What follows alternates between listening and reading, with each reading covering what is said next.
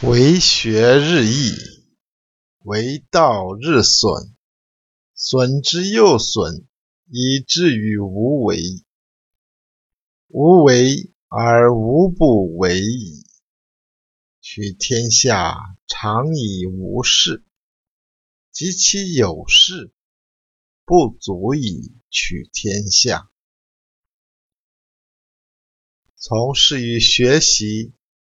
就每天多学一点，从事于道，就每天少做一点与道无关的事情，减少又减少，最后就到了什么也不做的无为境地。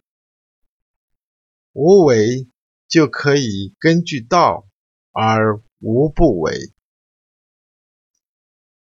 取天下的圣人，没有道以外的事情。